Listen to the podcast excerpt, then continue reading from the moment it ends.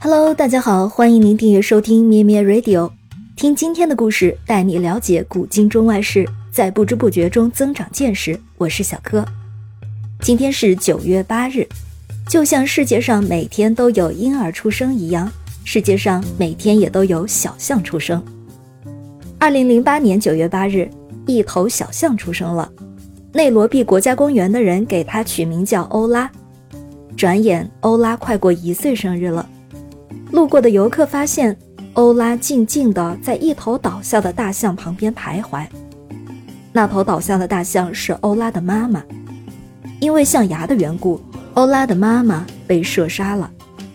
每年非洲都有三万八千只大象被杀害，欧拉也从此成为了孤儿。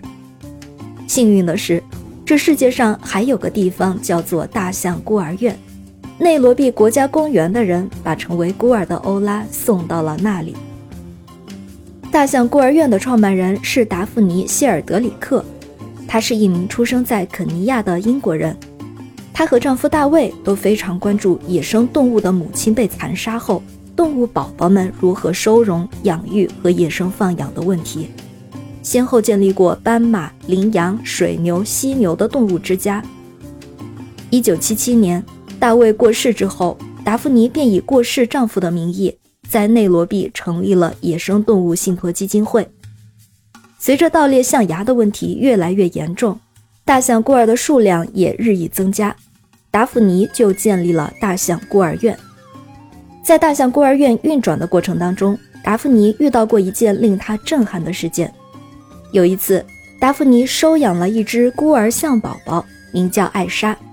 艾莎亲眼目睹了妈妈被杀害、挖走象牙的场面，惊慌失措、敏感而无助。到大象孤儿院之后，艾莎无法走出悲伤，非常消瘦。达芙妮忍不住对艾莎特别的好。这样，经过一段时间，艾莎也把达芙妮当成了自己的妈妈，与达芙妮形影不离。半年之后，艾莎变得健康快乐起来，逐渐忘记了母亲被杀害的悲伤。这时，达芙妮的女儿在伦敦要举行婚礼了，达芙妮当然要到场去祝福。谁知达芙妮刚启程前往伦敦，艾莎就变了，看不到达芙妮，艾莎以为达芙妮也像大象妈妈一样死了。起初是恐惧和烦躁，然后就是悲伤到不吃不喝。工作人员怎么哄都没有用。等到达芙妮赶回内罗毕，艾莎已经离开人世了。而这一切发生在不过四天的时间里。达芙妮回来后，他的心都碎了。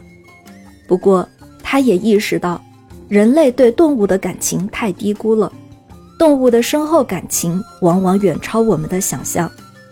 从此，达芙妮改变了大象孤儿院的运作模式。之前是由一个人照顾一头孤儿小象，现在改变为一头小象要由工作人员轮流去照顾。他想要小象和每个工作人员都发展出深厚的关系，这样小象除了妈妈，还会有很多的亲戚。这样，如果一个工作人员有事不便照顾，小象就不会过于惊慌。达芙妮收容的小象越来越多，他还慢慢教育小象们学会群体生活，教育他们野外求生的本领，好让他们能够回归自然。